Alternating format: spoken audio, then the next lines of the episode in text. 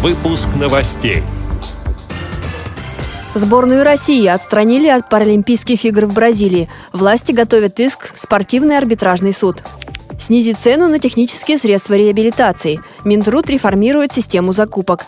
Внести вклад в российское кораблестроение. Крупный холдинг готов к сотрудничеству с предприятиями ВОЗ. Русская классика, детективы и не только. На полках библиотеки в Сахалинской области появились говорящие книги. Далее об этом подробнее в студии Анастасии Худякова. Здравствуйте! Сборную России отстранили от Паралимпиады, которая пройдет в Рио-де-Жанейро с 7 по 18 сентября. Такое решение принял Международный паралимпийский комитет на основании доклада независимой комиссии Всемирного антидопингового агентства. Он также приостановил членство России в организации и лишил возможности подавать заявки на участие спортсменов в международных соревнованиях. Об этом пишет российская газета. Глава Международного паралимпийского комитета Филипп Крейвен 7 августа заявил, что всего выявлено 45 подмененных допинг-проб у 44 российских спортсменов, участников игр в Сочи. Ранее упоминалось о 35 таких случаях. Министр спорта Виталий Мутко и президент Паралимпийского комитета России Владимир Лукин заявили, что в ближайшее время будет подан иск в спортивный арбитражный суд в Лозанне, сообщает Коммерсант ФМ. По международным правилам у России есть 21 день, чтобы обжаловать решение об отстранении команды. Комитет может добиться допуска сборной к началу соревнований, заявил в эфире телеканала «Россия-24» министр Виталий Мутко. Редакция «Радио ВОЗ» следит за развитием событий.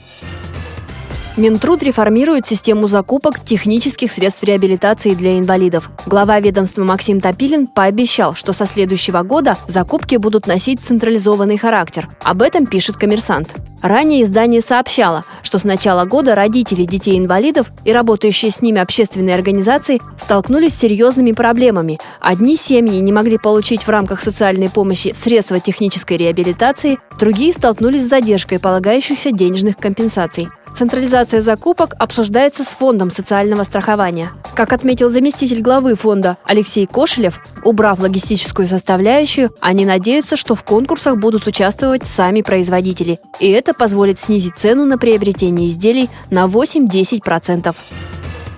Качество продукции Всероссийского общества слепых оценил исполняющий обязанности вице-президента по материально-техническому обеспечению и управлению поставками Российского государственного строительного холдинга «Объединенная судостроительная корпорация» Михаил Калугин. Отметим, что ОСК занимается производством военных кораблей и гражданских судов. По информации пресс-службы ВОЗ, Михаил Калугин призвал руководителей закупочных структур наладить тесное сотрудничество с предприятиями Всероссийского общества слепых, в том числе при закупках продукции в рамках гособоронзаказа. Об этом шла речь в Северодвинске Архангельской области на координационном совещании ОСК. Представители девяти хозяйственных обществ ВОЗ представили возможности предприятий и их оснащенность, ответили на вопросы руководителей закупочных структур Объединенной судостроительной корпорации. В Сахалинской области на абонемент Холмской центральной районной библиотеки поступили говорящие книги. На CD-дисках представлены произведения русских классиков Льва Толстого, Николая Гоголя, Антона Чехова и других авторов. Библиотекари могут предложить и произведения известных зарубежных писателей. Не забыли они и о поклонниках приключенческого и детективного жанров. В библиотеке работают и по заявкам читателей. Если на абонементе нет нужных книг, их закажут в Сахалинской областной библиотеке для слепых, говорится на сайте Сахалин.Инфо. С этими и другими новостями вы можете познакомиться на сайте Радио ВОЗ. Мы будем рады рассказать о событиях в вашем регионе. Пишите нам по адресу новости собака ру. Всего доброго и до встречи!